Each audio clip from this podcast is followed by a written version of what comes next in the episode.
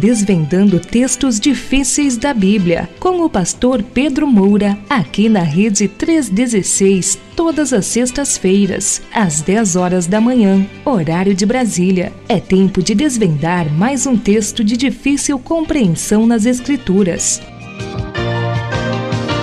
Bom dia, querido, tudo bem? Tudo em paz? Graças a Deus. Amém. Ah, eu ainda estou em Salvador. Oi, tudo ah, bem? Opa, agora sim. Que bom ver você. Amém, igualmente, meu pastor. Renova as alegrias. Opa! E aí, tá tudo em paz? Tudo tranquilo? Tudo. Vamos lá. Então vamos lá. Pode mandar a primeira já, meu pastor? Pode. Você vai ler as anteriores, né? Sim, a primeira dos, do, do, do, das perguntas anteriores, exatamente. Sim. E aí depois que o senhor responder e tal, a gente vai lá pro comercial, vai dar uma reforçada aí nesse negócio do livro, como é que o pessoal faz para poder adquirir também esse livro e tal. Daqui a pouco a gente vai falar sobre isso. Mas antes, vamos para a pergunta dos programas, melhor, do programa anterior, né? Que são várias perguntas, até para o pastor ganhar tempo aqui. Uh, e a primeira delas, pastor, é a seguinte. Pastor, o que o senhor entende sobre a doutrina do sono da alma? O texto que o Senhor usou, 1 Tessalonicenses 4, fala que os mortos dormem. Não é isso mesmo? Gostei dessa daí. Ah, a, a, a segunda pergunta, pastor. Pastor Pedro, muito obrigado pela explicação do texto de 2 Reis 2, 23 a 24. Nunca ouvi uma explicação sobre isso. Na verdade, eu nunca ouvi ninguém pregar sobre esse texto. Falei aos jovens da minha igreja, mas a ideia de excesso de rigor é, ficou pelo presente. Melhor, ficou bem presente. Aliás, a velha história de que o Antigo Testamento é diferente do Novo Testamento. Que foi mais um, um comentário, né? É. Ah, a número 3 é a seguinte. Pastor, eu entendo que a doutrina da transubstanciação é simbólica e não vejo razão para ser considerada assim, com tanta rigidez, como se fosse uma heresia. Eita. A quarta. Pastor Pedro, eu tenho aprendido muito com seu cuidado com palavras do texto bíblico e tenho sido cuidado ah, e tenho tido cuidado como o que o Senhor fala sobre palavras que iniciam o texto, como pois, portanto, assim e outras. Mas no texto da semana passada, 1 Tessalonicenses 4, de 13 a 18, a impressão que fica é a de que Paulo tem um pouco, uh, tem um pouco de dúvida quando diz se cremos que Cristo morreu e ressuscitou, né? Aí crê ou não crê? Não fica, é, não fica difícil. Então acho que essa é, é a quarta aí. A quinta pergunta: qual foi o termo que o Senhor usou para falar sobre inversão nas ordens que aparecem em 1 Tessalonicenses 4:16? Essa foi Aí a quinta pergunta, meu pastor. É contigo agora. Então vamos lá. Então a ideia de, de sono da alma. Ah, observe que, que o ouvinte, assim, ele argue um pouquinho ah, o, o texto de 1 Tessalonicenses, porque ele fala que, que os crentes dormem. Paulo diz: aqueles que dormem.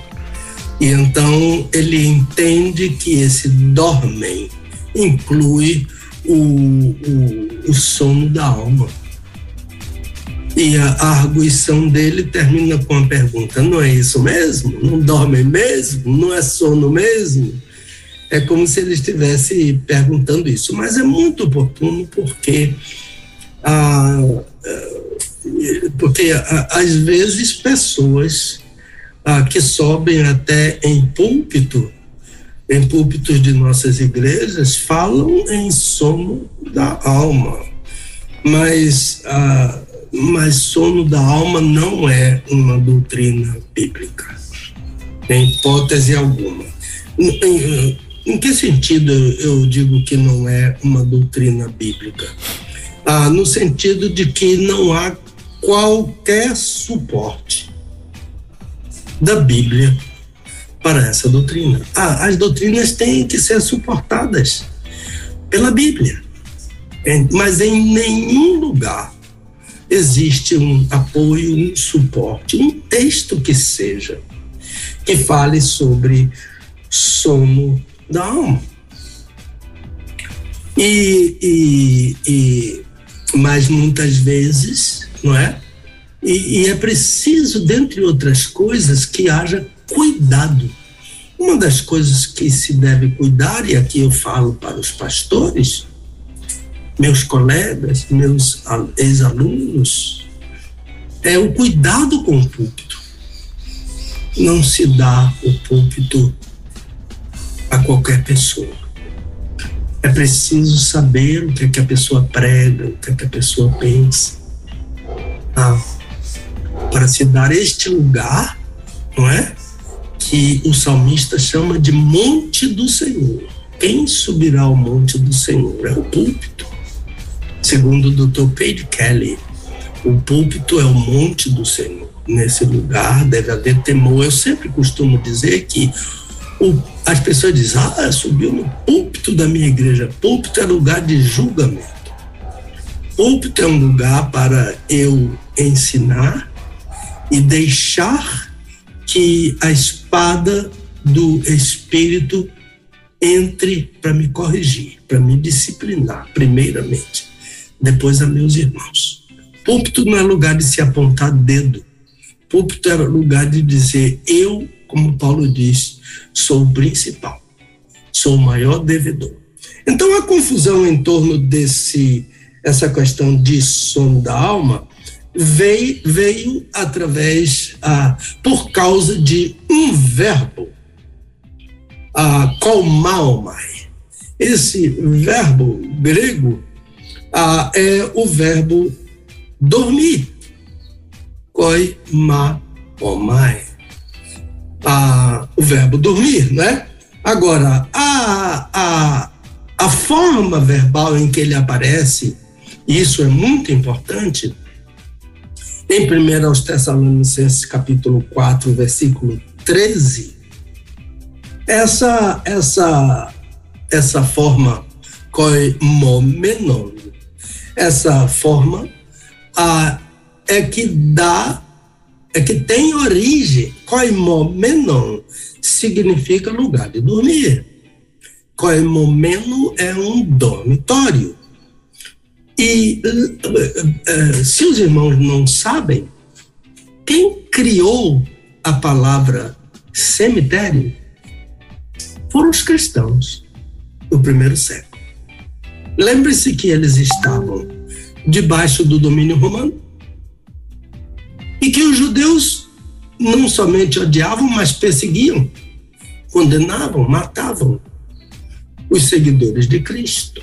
Então eles so, sofriam uma perseguição dupla do governo romano, porque o governo romano era, era quem matava, né? E era quem oprimia os judeus.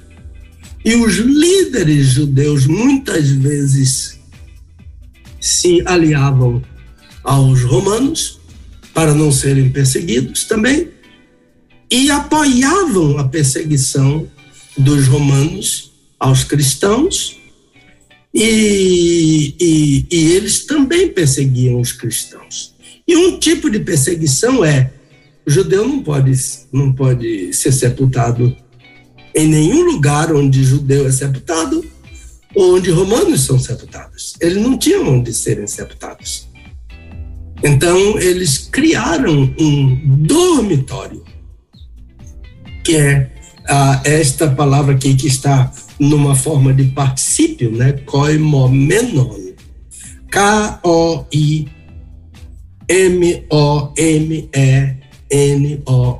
Koimomen. Acento no E. Koimomenon lugar para dormir, não é? Então, os parentes dos, dos judeus crentes enfrentavam essas dificuldades. E então eles deixavam os seus irmãos no coimomeno para lá eles dormirem.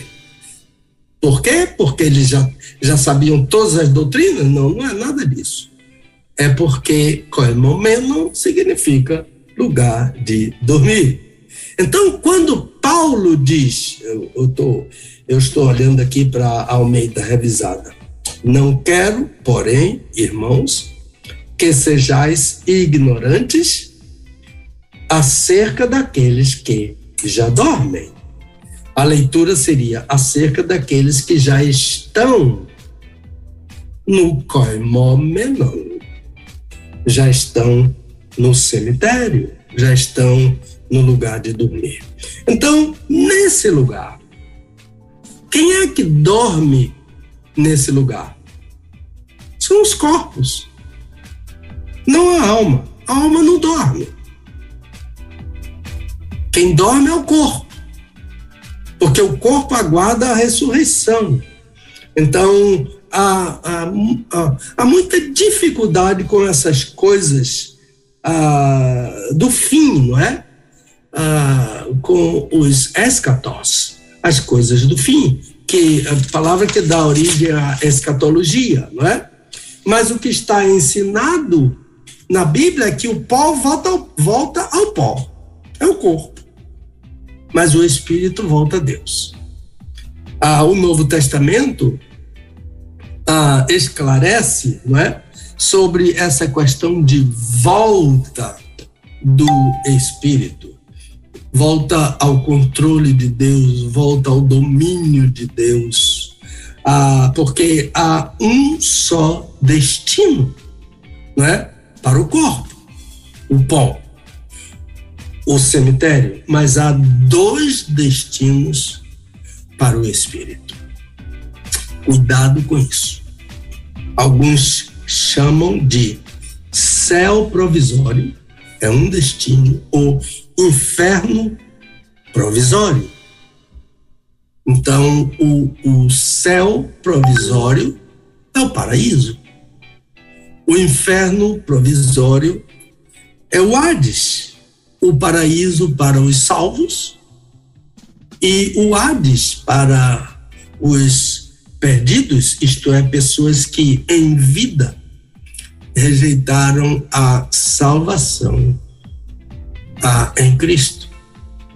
Ontem eu estava conversando com o meu cabeleireiro, seu Nilson, um excelente cabeleireiro aqui no Garcia, e, e nós tratávamos do assunto a, a suicídio.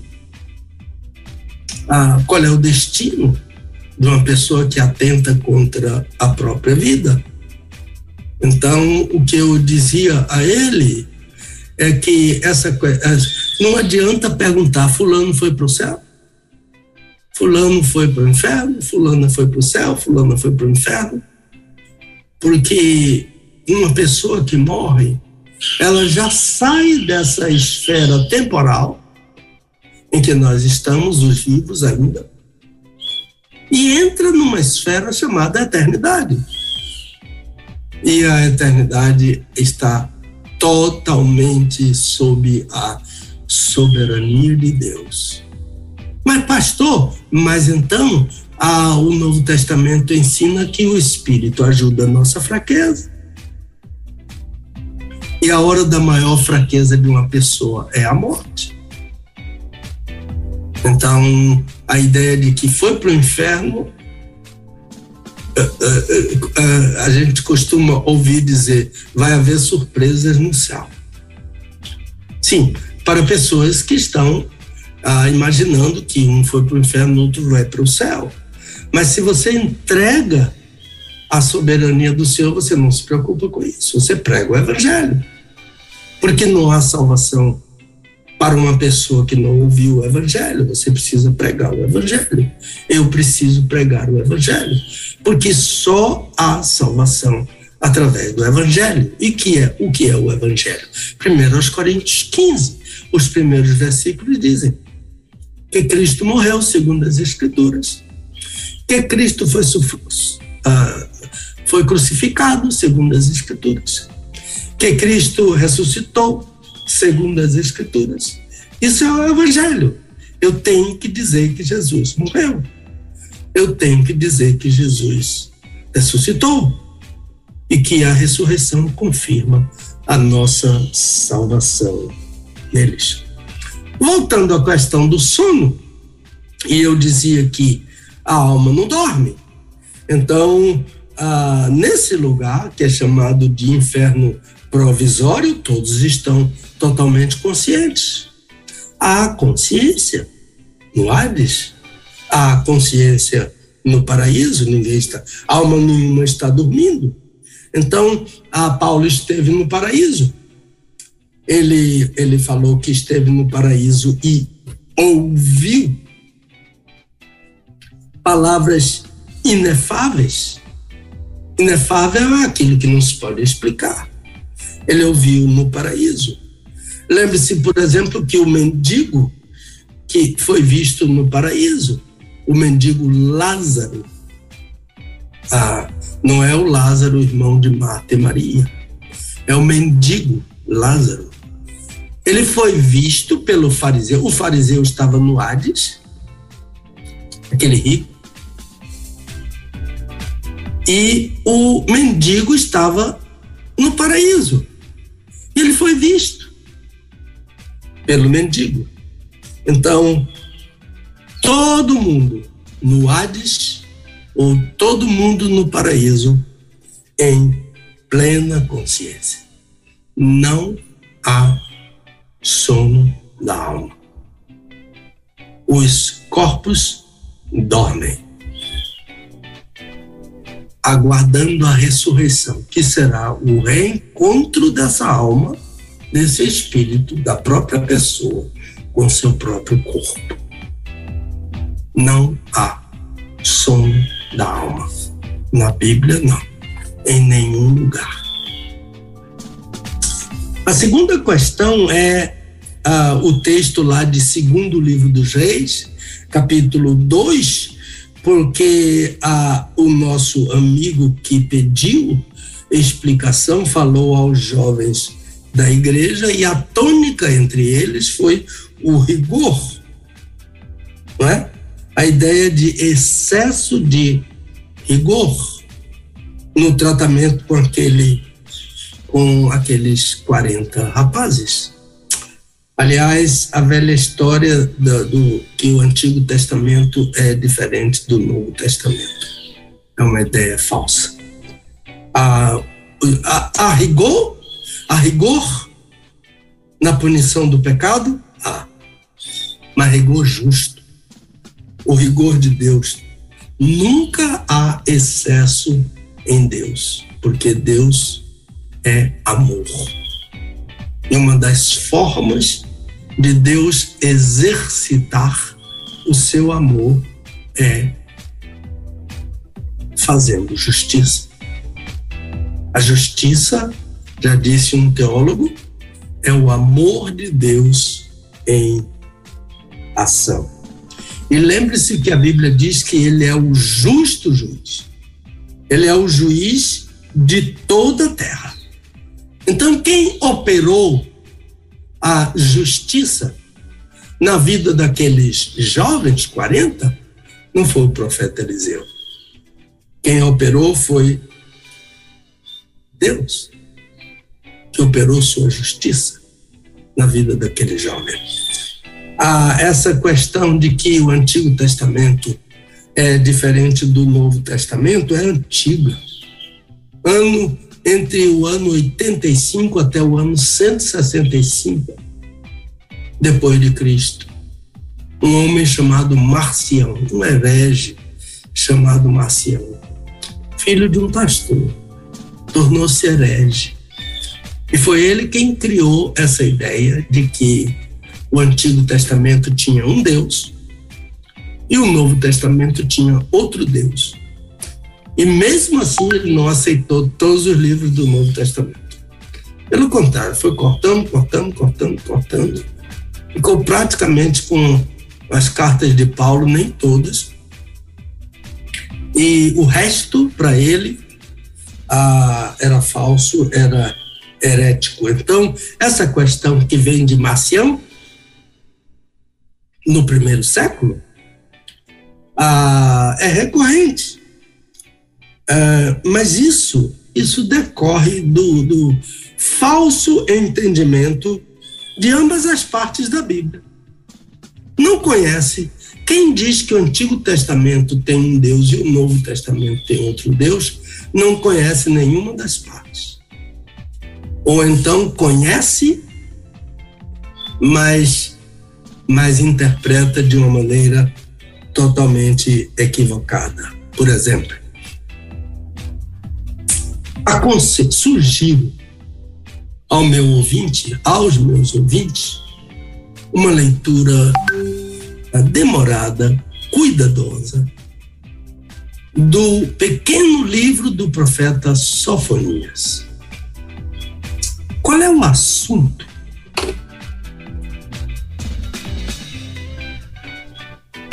Qual é o assunto do profeta Sofonias? A vinda do Senhor. A vinda do Senhor é o assunto desse livro. E nesse pequenino livro, a, o profeta diz que nesse dia Deus vai julgar todos os homens, mas vai condenar os ímpios. É isso que é isso que Sofonias fala. Que Deus vem, e esse Deus é o Senhor Jesus, ele vem para julgar. O Salmo 96 diz isso explicitamente. Cantai ao Senhor porque vem, porque vem julgar a terra. E julgará com justiças e com equidade, com equilíbrio. Então, a, o, o, o ensino do Antigo Testamento é esse. Jesus vem para julgar os vivos e os mortos. Qual é o ensino do Novo Testamento? O mesmo de Sofonias. O Senhor Jesus vem para julgar todos os homens e condenar todos os ímpios. Não há diferença entre o ensino de um e o ensino de outro. O que aconteceu com aqueles rapazes não aconteceu porque o Antigo Testamento é diferente, não. O Antigo Testamento é a palavra de Deus tanto quanto o Novo Testamento. Aliás, o Novo Testamento se baseia no Antigo Testamento. A Bíblia de Jesus era o Antigo Testamento, a Bíblia de Paulo era o Antigo Testamento, de todos os apóstolos e da igreja nos primeiros séculos era o Antigo Testamento o que aconteceu com aqueles rapazes não foi porque o Deus do Antigo Testamento é diferente do Novo Testamento. O que aconteceu é que eles zombaram da pregação de Eliseu.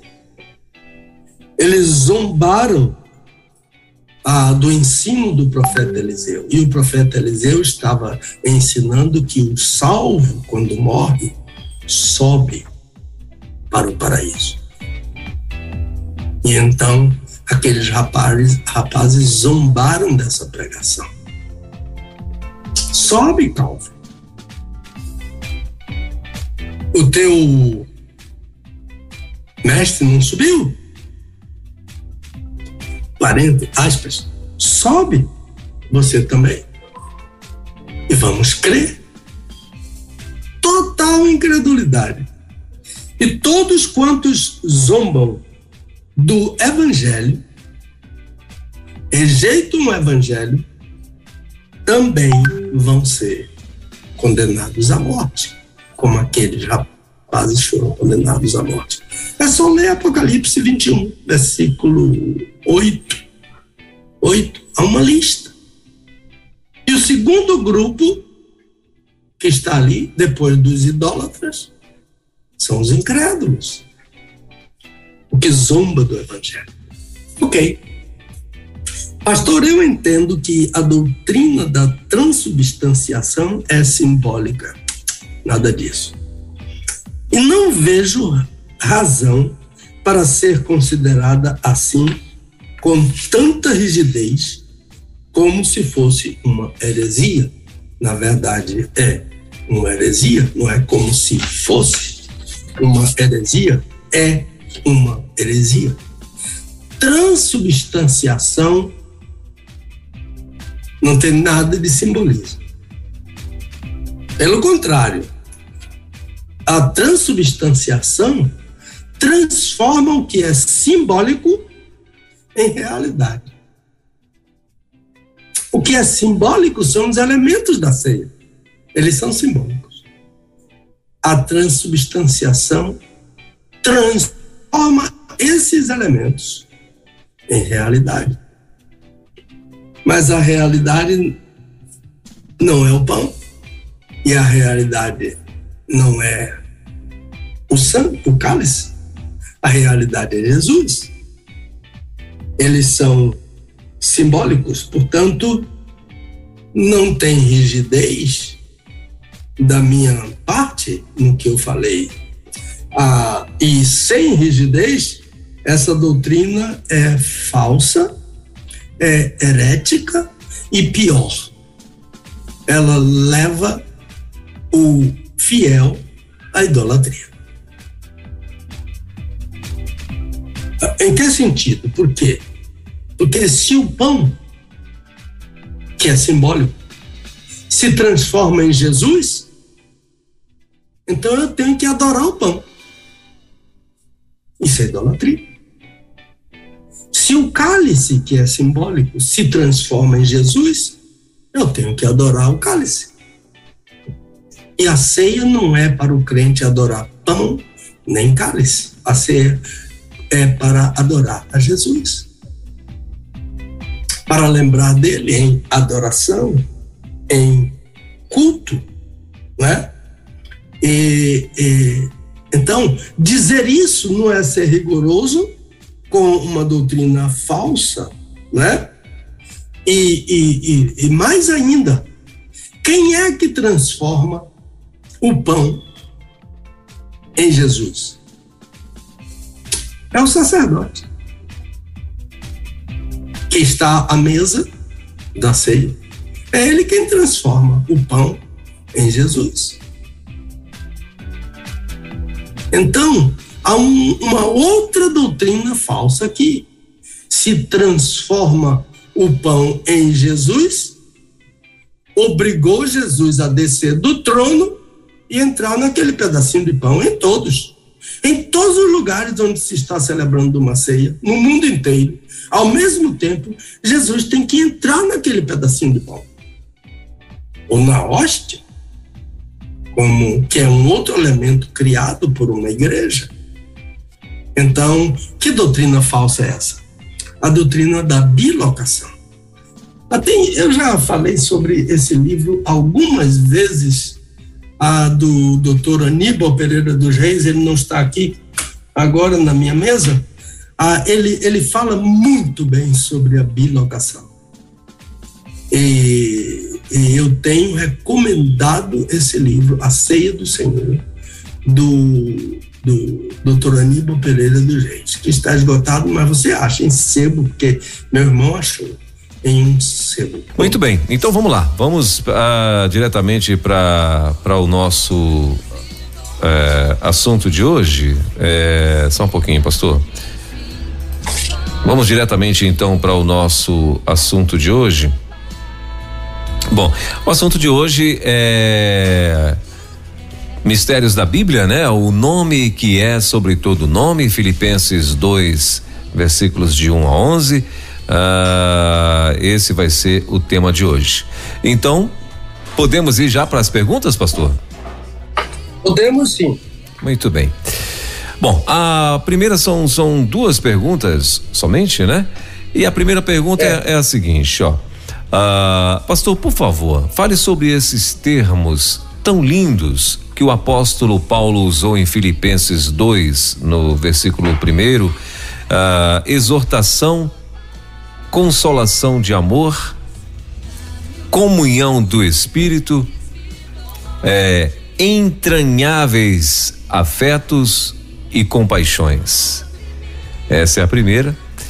E a segunda é, pastor, eu tenho predileção por esse texto Filipenses de Filipenses 2.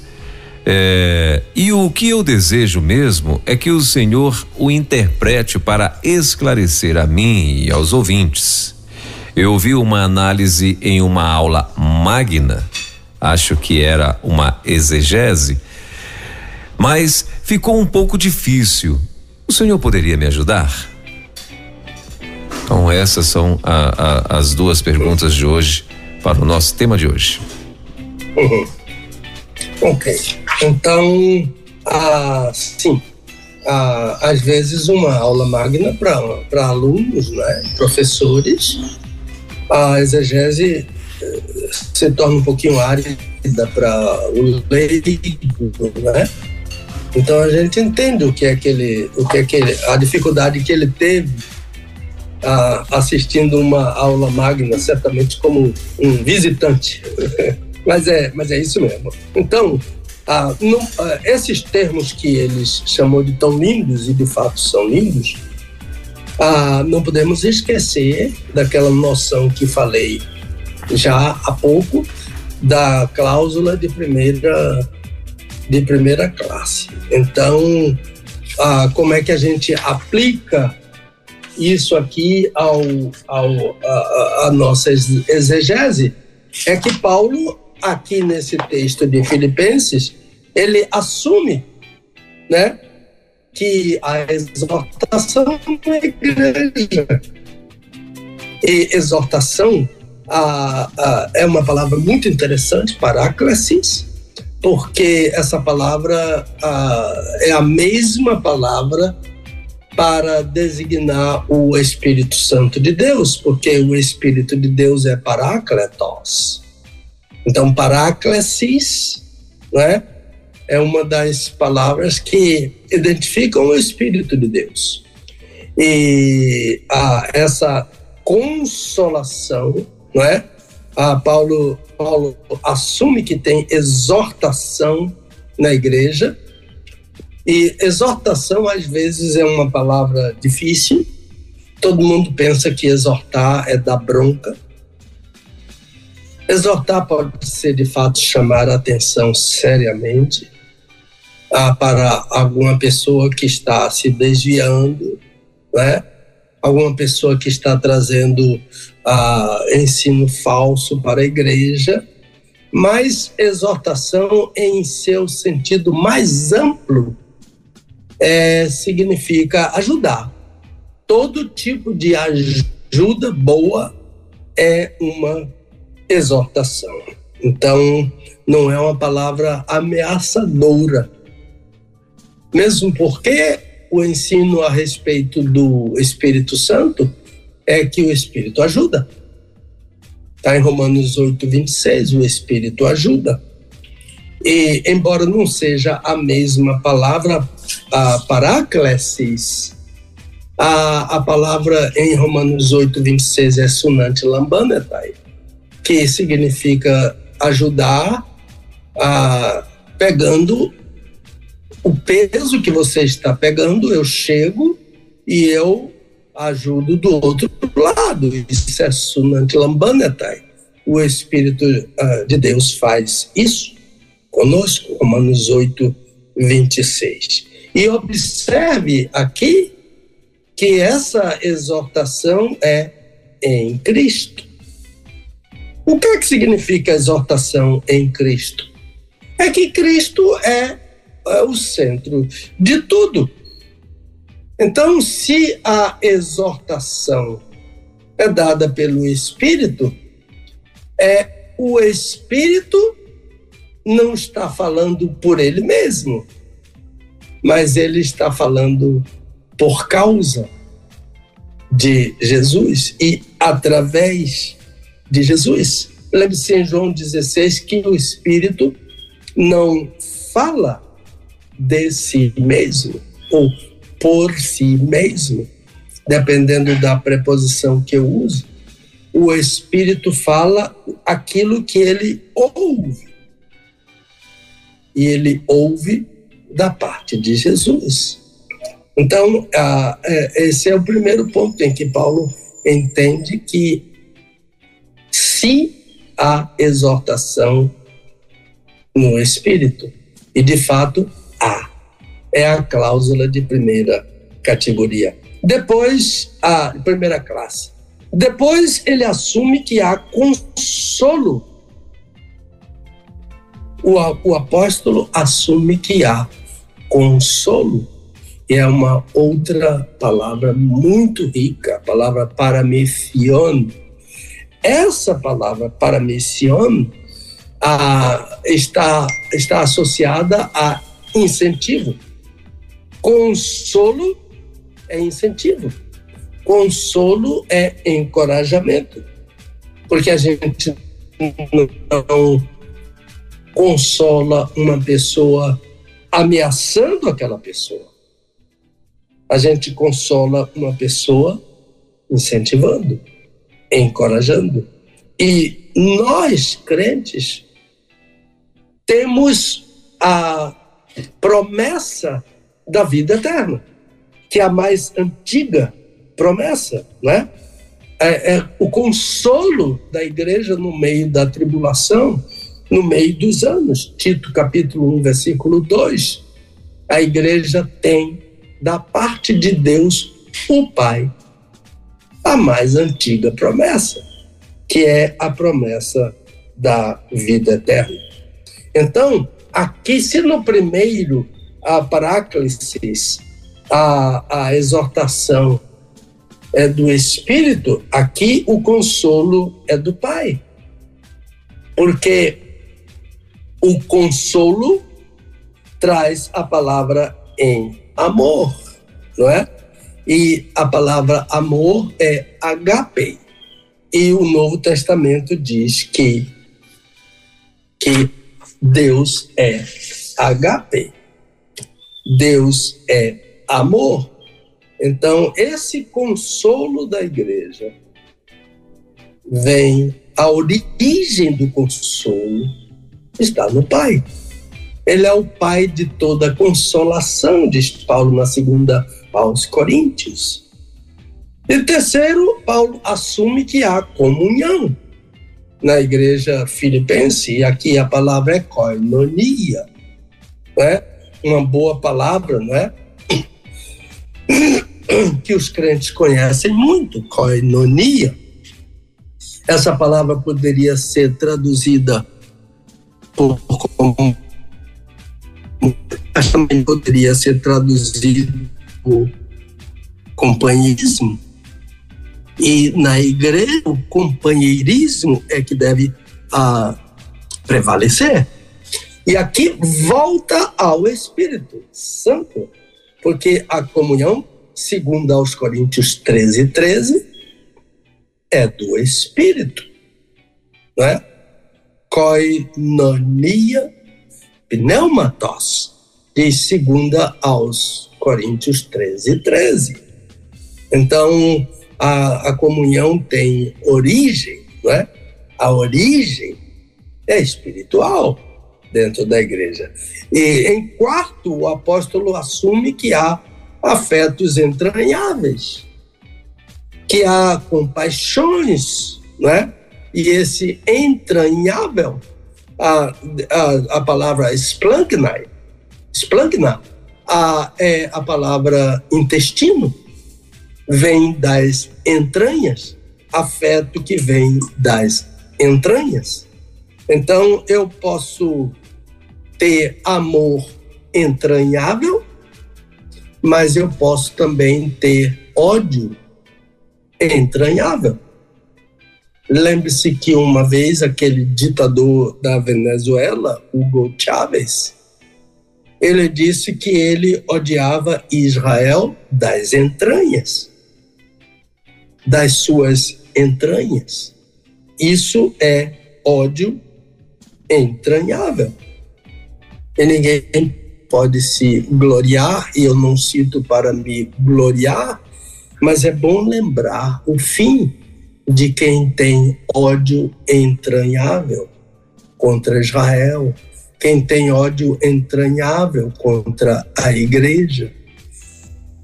Esse é um caminho de eterna e condenação eterna. Porque nenhuma maldição pode cair sobre ele ah, que foi abençoado por Deus. E Deus abençoou Israel. E Deus abençoou a igreja.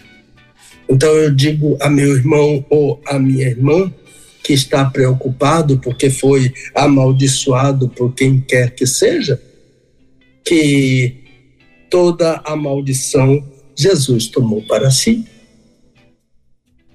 Não há uma maldição. Cristo se fez maldição. Diz Paulo aos Gálatas, capítulo 3, versículo 3. Por quê? Porque ele foi pendurado, né? Deuteronômio, no livro do Deuteronômio, o Senhor Jesus foi pendurado no madeiro e todo que é pendurado no madeiro é maldito. Então, Senhor Jesus ah, levou toda a maldição que foi colocada sobre nós. Então, o que Paulo está dizendo é que na igreja tessalônica está, ele está vendo afeto entranhável, não ódio, não separação, não divisão entranhável, mas afeto. A esplâncna que vem das entranhas. Agora, é, é, é, o pedido de, de uma análise do texto, a versículo 2, Paulo diz: completai o meu gozo. Plero, eu gosto muito dessa palavra. Essa palavra aparece em Mateus 5, 17, quando Jesus diz que veio pleirousai, a lei. Ele não veio destruir, plero é o oposto de destruir. Jesus não veio destruir, mas ele veio plero. E ah, na palavra de Jesus, ah, na citação de Jesus, a palavra é pleirousai. O Senhor Jesus veio fazer com que a lei alcançasse a sua completude.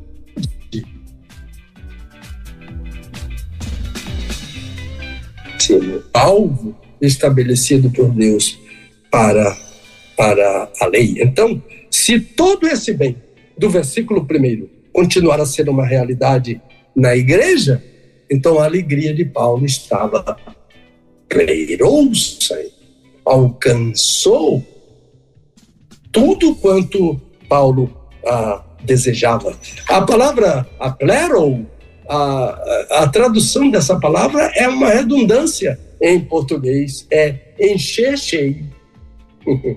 Não pode se encher ah, de forma que não seja cheia, né?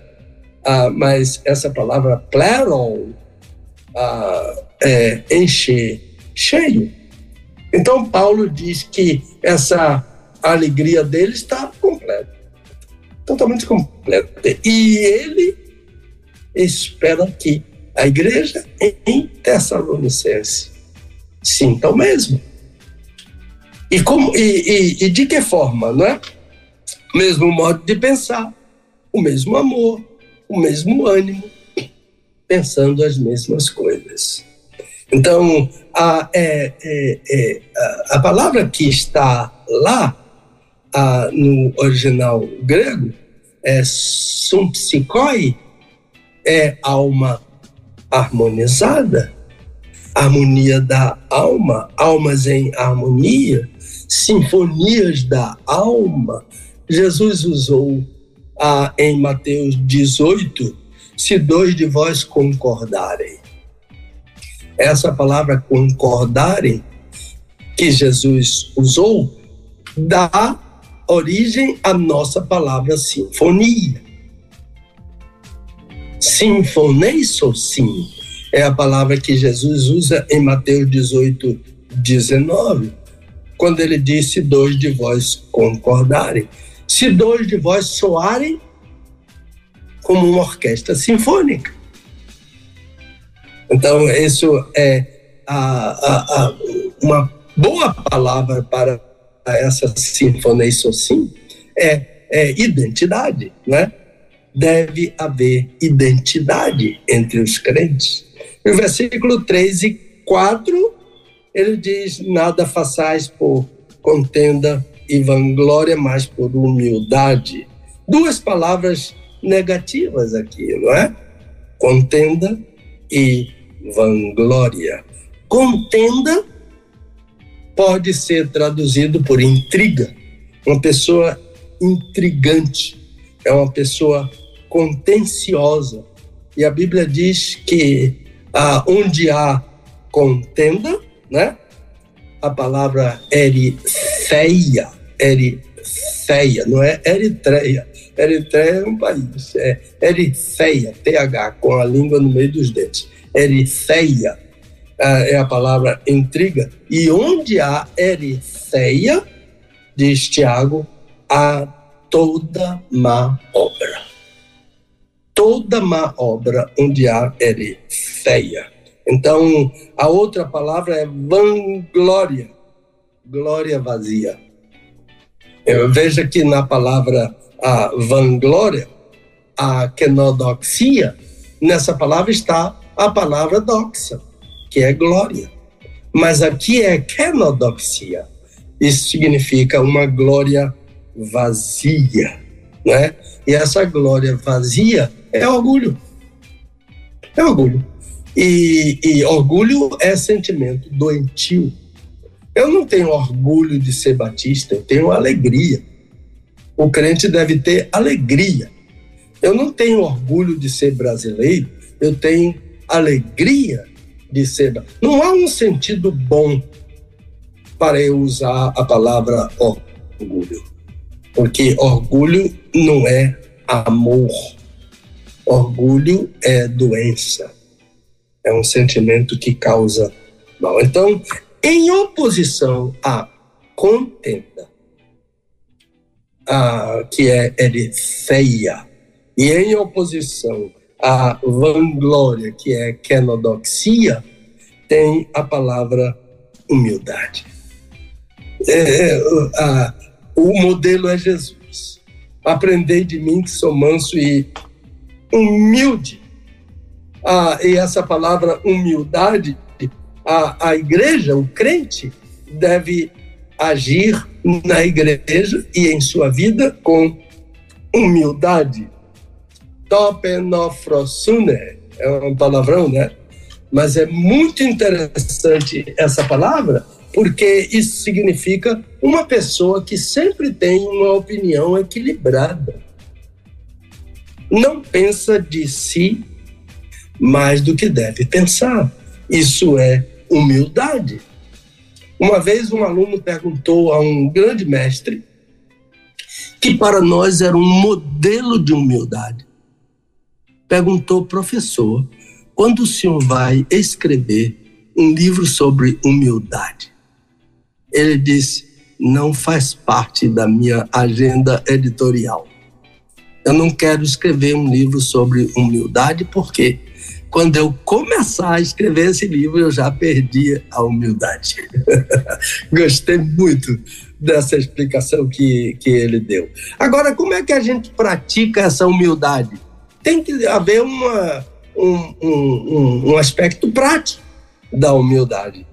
Versículo 3: Não pensando que eu sou superior a você, nem pensando que você é mais pensando superior a mim. Cada o outro superior. Há, há, há um, um, um ato no Novo Testamento que Jesus praticou que foi lavar o pé, os pés dos apóstolos. Então, a, a, lavar os pés é considerar o outro superior.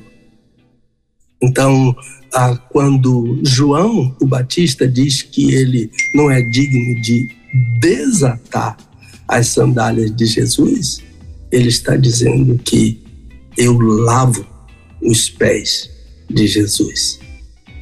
Então, lavar os pés é dizer, você, se eu lavar um dia seus pés, Welber, eu estou dizendo que você é superior a mim. E Paulo disse que a humildade é não pensar de mim mais do que eu devo pensar, mas considerar os outros superiores a mim. Isso é essa palavra humildade, é assim que eu pratico. Em Romanos capítulo 10 diz que eu devo preferir meu irmão em honra. Isso é humildade. Eu preferir meu irmão em honra é eu dar a honra a quem merece honra e considerar que ele é superior a mim. Mas tem mais ensino sobre isso, que eu não devo cuidar somente do que é meu, mas eu também pensar em ajudar a cuidando daquilo que é do outro. Cuidando, pode ser inimigo. Ah, se o, o, o jumento do teu inimigo estiver num buraco, você precisa uh, tirar aquele jumento buraco, do buraco. E isso é não pensar somente no que é seu, mas também naquilo que é do outro. E o modelo é Jesus. Então a gente parte para o, o, ensino final desse texto, que é, que é a apoteose desse texto, tende em vós aquele mesmo sentimento que também houve em Cristo. Eu posso traduzir esse versículo literalmente, ah, em vez de traduzir froneo, que sentimento, por sentimento, mas por mente, eu posso traduzir por fronel, e Tito usa esse, Paulo usa esse, essa palavra ah, em Tito, fronel, e, e, e lá em Tito a ideia é de sabedoria, mas aqui a ideia é de mente sábia, né? Então eu posso dizer: tende em vós a mente sábia de Jesus. Use a mente. O que é que estava na mente de Jesus? Então eu acho que eu citei isso aqui já nesse programa. A gente ainda tem uh, alguns minutos, ah, que um, um, alguém perguntou a um professor se ele gostava de futebol. Aí ele disse: se Jesus gosta, eu, eu também gosto. E depois ele explicou: não tem nada a ver com futebol. A, a minha. Eu gosto daquilo que Jesus odeia. É isso que ele quis explicar. Então, o que Paulo diz, o que está na mente de Jesus é o que é bom para mim. Ah, mas e a mente de Jesus? O Espírito pode me ajudar. O Espírito pode me ajudar a ter a mente de Jesus. Então, ao invés ou em vez de contenda e vanglória, humildade aprendei de mim, que sou manso e humilde. Agora, esse versículo aqui é uma, uma pedra no sapato dos exegetas, ah, o qual Jesus, subsistindo em forma de Deus, não considerou o ser igual a Deus, coisa que se devia aferrar, mas esvaziou-se de si mesmo, tomando a forma de servo, tornou-se semelhante aos homens. Então, a, isso é um prato cheio para quem defende a tese de que Jesus não é Deus. Que Jesus é um Deus, mas não o Deus verdadeiro, como está em 1 João capítulo 1, na Bíblia, chamada a tradução do Novo Mundo, do grupo Testemunhas de Jeová, mas aquele não é uma tradução mal feita, imprópria, infiel, aquela tradução. Então, a subsistindo na forma de Deus não é o que eu estou pensando. Que ele pegou uma ponguinha, não. A, a, a ideia uh, aqui é de, de pré-existência. Jesus é pré-existente porque ele é eterno. Então, como é que eu posso explicar essa ideia de subsistindo na forma de Deus? É dizendo que Jesus tem os mesmos atributos de Deus, o Pai. Os mesmos atributos. Por isso que ele diz em João 10: Eu e o Pai somos um. Então, aqui, a humildade aqui é que Jesus abriu mão disso. Ele não se aferrou, não é? Foi o que ele fez. Ele esvaziou-se de si mesmo, tomou a forma de servo. Qual era a forma dele? De Deus, com os mesmos atributos de Deus. Mas ele esvaziou-se para tomar a forma de servo, tornar-se semelhante aos homens. Kenosis esvaziamento do Senhor Jesus. Uma palavra muito desejada por mim, kenosis, mas muito difícil para mim. Mas não para Jesus. Porque Jesus sempre foi cheio do Espírito Santo. Romanos capítulo ah, 61. O Espírito do Senhor Deus está sobre mim. Então, ah, eu quero ser cheio do Espírito Santo. O problema é que eu não posso me encher do Espírito Santo. E a única coisa que eu posso fazer é me esvaziar para ser enchido pelo Espírito Santo. A realidade é que é que eu não quero me esvaziar. Eu posso com a ajuda do Espírito me esvaziar para que o Espírito me encha. Mas eu não quero. Então, eu sou cheio de direitos. Eu tenho ah, minhas razões. Ah, há pessoas que dizem dou um boi para não entrar numa briga, mas dou uma boiada para não sair dela né?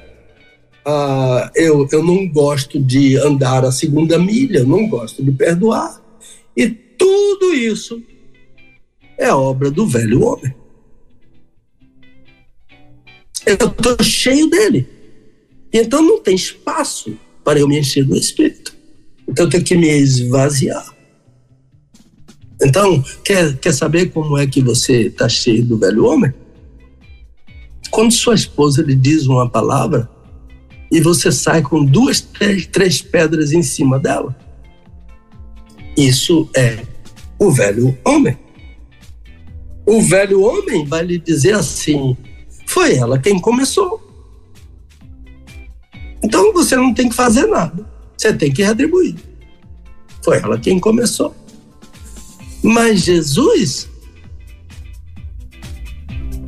não se aferrou ao fato de eu ter começado o pecado. Ele se esvaziou para ir à cruz em meu lugar. Jesus não disse, você que começou o pecado, agora o problema é seu. Não, ele se esvaziou para ele ir à cruz, né? Se esvaziou da sua majestade, da sua divindade então, e achado na forma de homem, humilhou-se a si mesmo, tornando-se obediente até a morte e morte de cruz. O esvaziamento, eu não quero, sabe por quê? Porque o esvaziamento me leva à morte, me leva à cruz. O esvaziamento de Jesus levou à cruz, levou a uma obediência irrestrita a Deus. Eu não obedeço a Deus irrestritamente. Então, Jesus obedeceu até a morte. Agora, eu preciso lembrar que a morte de Jesus é a minha morte. Aquela morte não era dele, era minha. E então, ah, ele teve que morrer a minha morte na cruz do Calvário.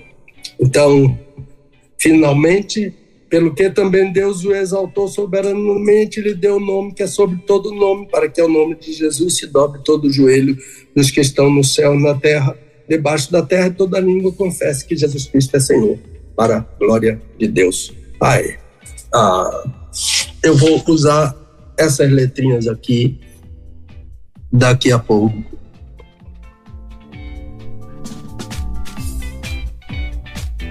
Por isso eu já estou mostrando. Por quê?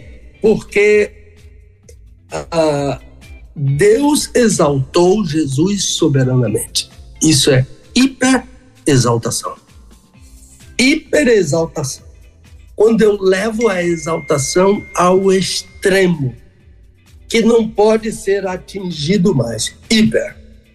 Ah, Paulo usou essa expressão para Jesus. Deus hiper exaltou Jesus. E como é que ela é ensinada aqui?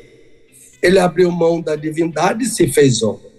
Depois retornou ao céu e, além de ser igual a Deus, ele entrou no céu como homem. Ele é Deus homem no céu. Então Jesus é plenamente Deus e plenamente homem. Isso é que fez com que Deus, a obediência dele, o esvaziamento dele, lhe desse o nome que é sobre todo nome. Isso é um mistério da Bíblia.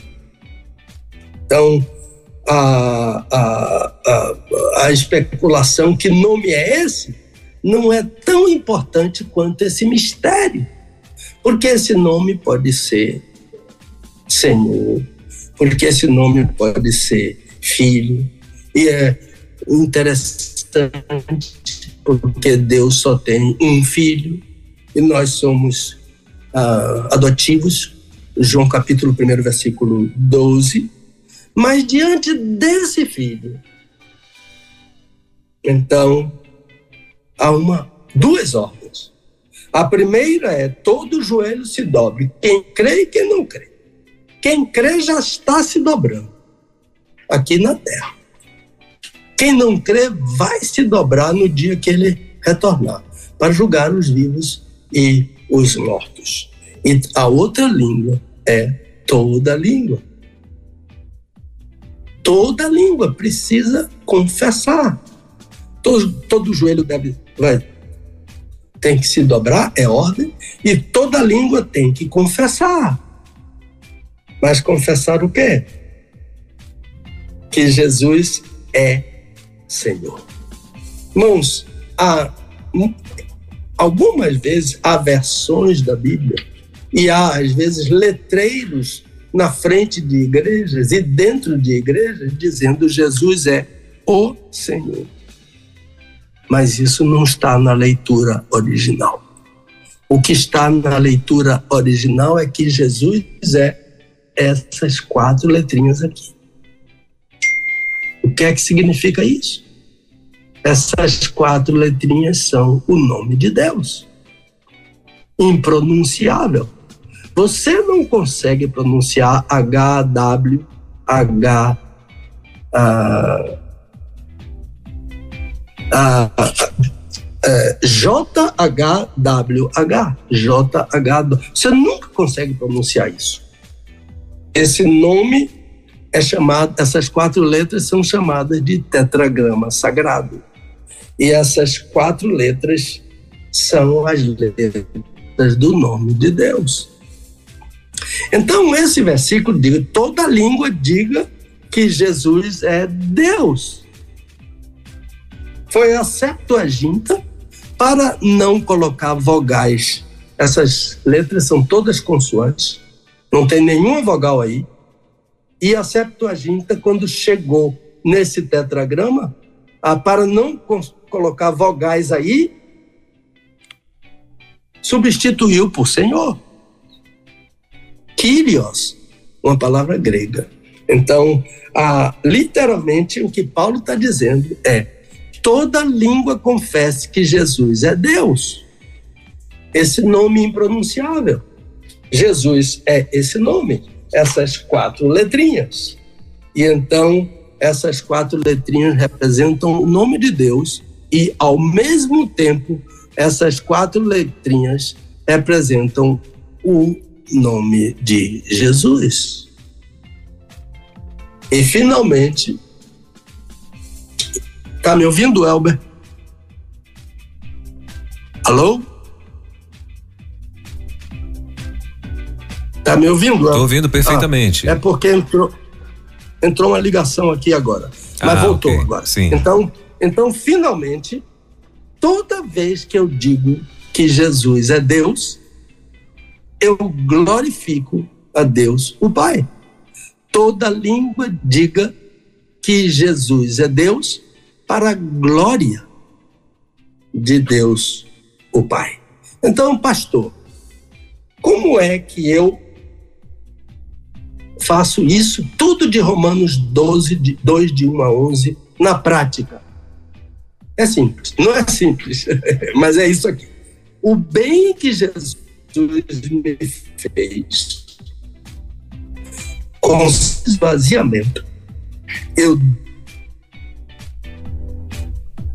que Deus nos abençoe para que a, mes a mente do Senhor Jesus seja aquilo que o Espírito consiga colocar na minha mente.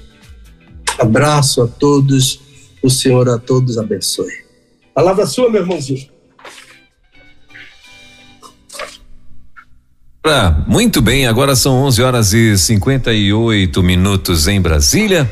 Pastor Pedro Moura com mais um Desvendando Textos Difíceis da Bíblia, né? Hoje é, conseguimos então aí vencer, né, pastor? Tivemos um, um, alguns imprevistos, mas conseguimos vencer o nosso desvendando de hoje. Na sexta-feira que vem, o pastor vai estar transmitindo, vai vai estar fazendo de lá, né, pastor?